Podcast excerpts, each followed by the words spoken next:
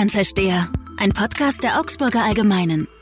Hallo und herzlich willkommen beim Bayern-Versteher, dem Podcast der Augsburger Allgemeinen. Heute mit einer ganz besonderen Ausgabe, nämlich am Wahlabend, am Abend der Europawahl die Europa doch ziemlich bewegt hat und Deutschland auch bewegt hat, mit einer außerordentlich hohen Wahlbeteiligung, die deutlich angestiegen ist und die natürlich auch Bayern sehr bewegt hat, denn äh, schließlich äh, hat jeder von uns die Plakate hier in der Umgebung in den vergangenen Wochen gesehen, auf denen unter anderem stand, auf den CSU-Plakaten, ein Bayer für Europa, denn es trat ja der Niederbayer Manfred Weber als Kandidat, als Spitzenkandidat der EVP an, um an die Spitze der EU-Kommission zu kommen. Herr Weiß äh, ist mit mir hier im Studio, äh, bei uns einer der Bayern-Versteher wirklich, einer der Kenner sowohl der bayerischen Landespolitik als auch aus seinen vielen Jahren als Berlin-Korrespondent der Bundespolitik. Wie ist denn so Ihr Eindruck vom Ergebnis der Europawahl? Ja, wenn man es aus bayerischer Sicht betrachtet und aus Sicht von Manfred Weber, dann ist es ja für die CSU noch einigermaßen gut gelaufen in Relation zur SPD oder auch zur CDU, die deutlich verloren haben. Die Frage ist, ob aus so einem insgesamt eher schwächeren Ergebnis, das die Union da eingefahren hat, äh, ob er seine Forderungen in Brüssel und in Straßburg das so nachhaltig durchsetzen kann, wie er es gern hätte, weil nüchtern betrachtet hat die EVP gemeinsam mit den Sozialdemokraten über 80 Mandate verloren. Da wird es schon schwer, glaube ich, äh, einen Machtanspruch oder einen Ämteranspruch daraus abzuleiten, so sehr er es sich wünscht. Bevor wir zu Herrn Weber und seinen Ämtern gleich kommen, vielleicht noch mal kurz bei den Volksparteien bleiben. Denen ist ja bei dieser Wahl doch mehr und mehr das Volk abhanden gekommen, oder? Ja, ich habe vorhin mal kurz in die Ergebnisse geguckt. 12,5 Prozent für die sonstigen Parteien, 2,5 Prozent für eine Satirepartei. Für mich zeigt es irgendwie die, die Ratlosigkeit der Wähler. Man will sich niemandem mehr wirklich anvertrauen. Wer sich jetzt nicht gerade zu den Grünen bekennt, hat man so den Eindruck, wird politisch ein bisschen, bisschen heimatlos. Der gilt fast ja, für alle Parteien mit Ausnahme der Grünen. Wir haben zwar eine Wahlbeteiligung, die deutlich angestiegen ist, wie gesagt, auf über 60 Prozent, was für eine Europawahl ein extrem guter Wert ist verglichen mit den letzten Jahren. Trotzdem gehen diese Leute nicht mehr in die klassischen Volksparteien. Volkspartei der, der Jungen ist, äh, sind im Moment die, die Grünen. Was müsste da so in den ersten Analysen, was müsste sich in den Volksparteien ändern, damit dieser Trend vielleicht wieder umgedreht werden kann? Also ganz krass ist es bei der SPD. Ich habe so den Eindruck, dass die SPD immer noch viel zu sehr zurückschaut, anstatt nach vorne. Deutschland geht so gut wie lange nicht mehr, aber die SPD hat als Kernthema immer noch die soziale Frage, die aber in Deutschland ja im Moment zumindest weitgehend gelöst ist. Ich glaube, dass man Schwierigkeiten hat mit Enteignungsdebatten und mit, mit Grundrentendebatten die Wähler nachhaltig an sich zu binden. Bei der Union bin ich mir nicht so ganz sicher. Ich glaube, sie verliert auch jüngere Leute an die Grünen. Das muss ihr wahrscheinlich auch zu denken geben. Aber die Union leidet natürlich ein bisschen daran, dass das Ganze, dass sie insgesamt ein bisschen zu nah an die SPD gerückt ist und äh, auf der rechten Seite eine Flanke offen gelassen hat. Also scheint es so, dass die neue Vorsitzende Annegret Kamp-Karrenbauer zumindest keinen AKK-Effekt bislang auslösen könnte und auch diese Konsolidierung der Konservativen, auf die sich ja am Anfang Hoffnungen gerichtet hatte, als sie die besonders umworben hat, scheint nicht so recht stattgefunden zu haben. Ja, zumindest für einen Moment noch nicht. Ich weiß nicht, ob man nach ein paar Monaten im Amt schon so ein Urteil fällen kann. Sie hat ja versucht, eine etwas andere Akzentuierung vorzunehmen. Sie hat versucht, die CDU ein bisschen konservativer aufzustellen, aber es war jetzt die erste Wahl für sie. Das ist sicher nicht gut gelaufen, aber vielleicht schafft sie es ja noch. Wie laut werden denn jetzt die Stimmen werden, dass diese Doppelkonstruktion, die die CDU sich da gegeben hat mit einer Kanzlerin, die immer noch Kanzlerin ist, ist schwer zu glauben, äh, und einer Parteivorsitzenden, die erkennbar schnell mehr werden möchte, wie schnell wird diese Frage aufbrechen? Ja, das ist die, die strategische Falle, in der die CDU im Moment sitzt. Eigentlich müsste Frau Kamp-Karrenbauer ins Kabinett mindestens. Sie kann aber eigentlich von sich aus nicht putschen. Das heißt, sie bräuchte jemanden anderen, der irgendwann die K-Frage stellt, entweder die Kanzlerin-Frage oder die Kabinettsfrage. Könnte sein, dass sich jetzt im Zuge dieser ganzen europäischen Personalrochaden für sich eine Option in Berlin auftut, gibt es ja die eine oder andere Möglichkeit. Ich glaube, sie muss schon Interesse haben, die Frau Kamp-Karrenbauer, dass sie mindestens ins Kabinett kommt noch in diesem Jahr, um überhaupt wahrnehmbarer zu werden. Könnte natürlich auch sein, dass diese Veränderung vielleicht von der CSU angestoßen wird, denn die CSU, Sie haben es schon angesprochen, hat ja ein bisschen besser abgeschnitten, zumindest als die äh, CDU. Und man hört hier ja oft, wir können uns anstrengen, wie wir wollen. Es äh, krankt an der Bundesregierung. Das ist ein Argument, das äh, Ministerpräsident Söder ähm, häufiger mal mehr oder weniger subtil vorträgt. Ähm, dazu würde ja, könnte ja gehören, dass das äh, Kabinett umgebildet wird. Dazu könnte aber auch gehören, dass man diese ganze große Koalition in Frage stellt, oder?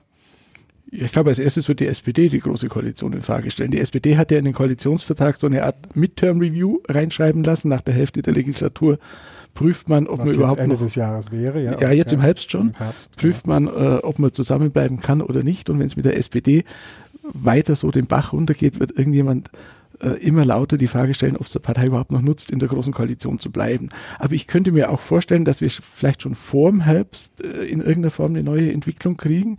Wir werden ja einen neuen EU-Kommissar in Brüssel brauchen. Vielleicht wird es Herr Altmaier.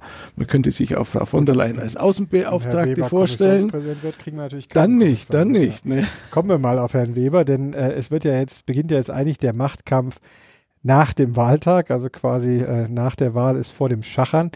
Äh, das sieht jetzt im EU-Parlament so aus, dass äh, morgen Herr Weber ja schon die anderen Fraktionsspitzen einladen möchte, es spätestens Dienstag dann wahrscheinlich eine gemeinsame Erklärung geben wird, dass nur einer der Spitzenkandidaten äh, vom Parlament gewählt werden soll, was ja zum Beispiel die Hoffnungsträgerin Margrethe Vestager ausschließen würde, die viele im Moment auf dem Schirm haben, mit der auch Emmanuel Macron, der französische Präsident, liebäugelt wie hart wird das jetzt geführt werden bei diesem schon jetzt berühmten Abendessen am Dienstag, wenn die Staats- und Regierungschefs zusammentreten? Also wenn man es aus Webers Sicht betrachtet, wenn er seine seinen Ambitionen Nachdruck verleihen will, dann muss Weber eigentlich eine Allianz schmieden, bevor die Staats- und Regierungschefs am Dienstagabend zusammenkommen. Es müsste in irgendeiner Form eine, eine Willens- oder Absichtserklärung geben, die über das konservative und sozialdemokratische Lager hinausgeht, eine Äußerung von den Grünen, eine Stellungnahme von den Liberalen. Die, wir sind bereit, dieses Verfahren äh, durchzuziehen, auch, auf, auch um den Preis äh,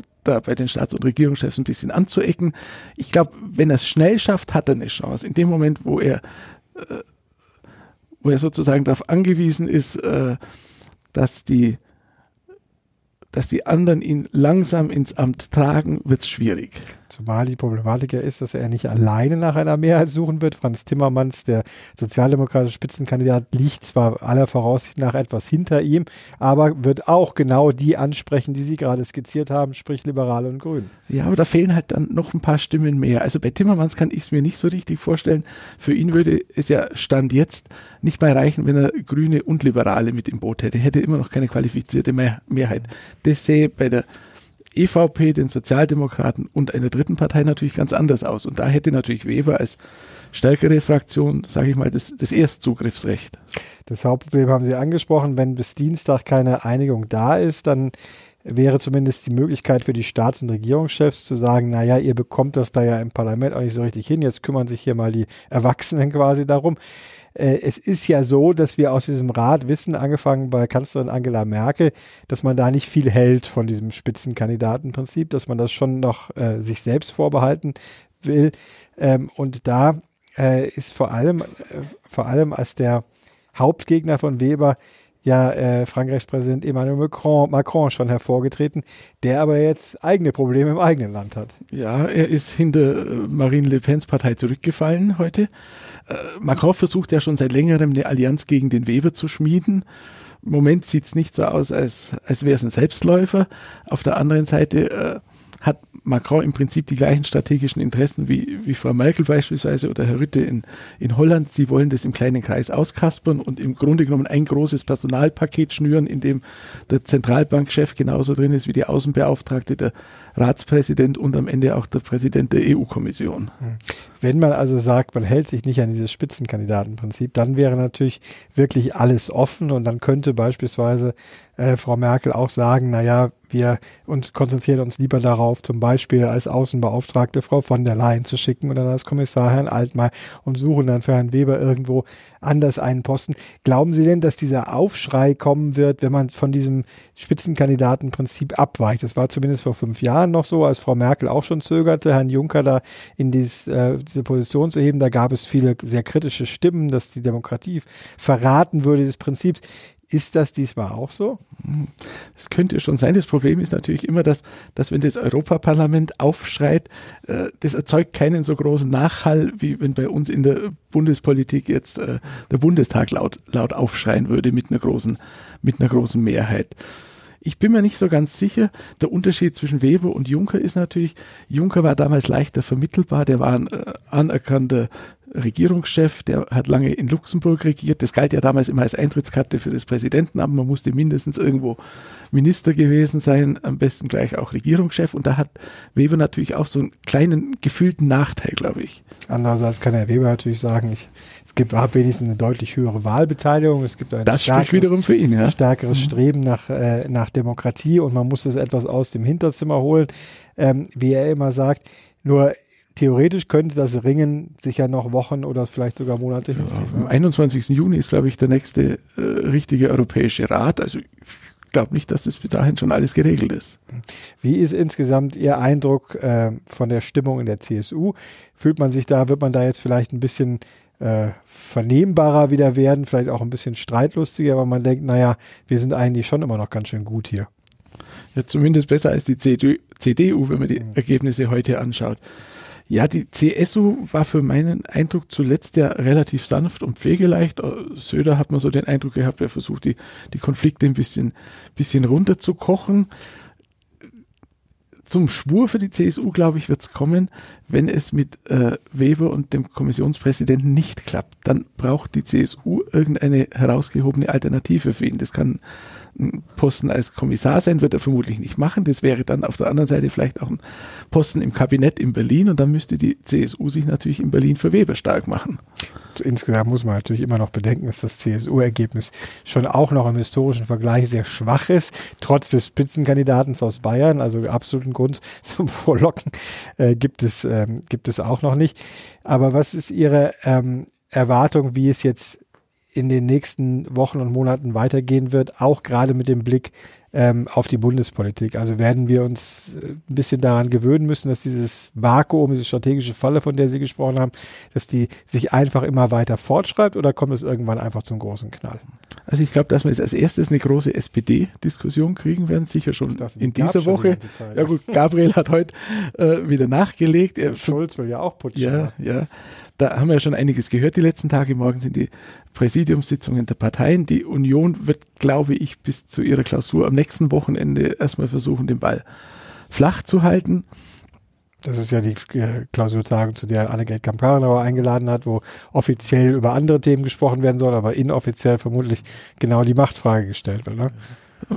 Unterm Strich ist es so, dass wir im Moment ja ohnehin so eine Art faktische faktischen Stillstand der Gesetzgebung haben, weil die Parteien so mit sich selber beschäftigt sind, teils durch den Wahlkampf und teils jetzt durch die ganzen Nachbeben, die diese Wahlergebnisse auslösen. Also ich kann mir nicht vorstellen, dass wir bis zur Sommerpause noch groß zur sachlichen Regierungsarbeit zurückkehren. Okay. Glauben Sie dass wir bis dahin einen Kommissionspräsidenten Weber haben? Ich bin skeptisch. Sie sind skeptisch. Herr Weiß ist skeptisch. Wir schauen weiter, was passiert und äh, werden natürlich weiter darüber berichten. Ich hoffe, dass Sie uns dabei treu und gewogen bleiben. Natürlich auch äh, werden wir alles genau verfolgen, wie das Ringen um die EU-Kommissionsspitze weitergehen wird, ob zum ersten Mal seit rund sechs Jahrzehnten ein Deutscher an die Spitze rücken, ob es dann noch ein Bayer ist, ein Niederbayer, Manfred Weber oder ob, wie gesagt, es zu einer ganz anderen Lösung kommt und vor allem, wie diese strategische Falle irgendwann aufgelöst wird, von der Herr Weiß gesprochen hat. Vielen Dank fürs Zuhören und äh, bleiben Sie uns treu bis zur nächsten Ausgabe des Bayern Versteher.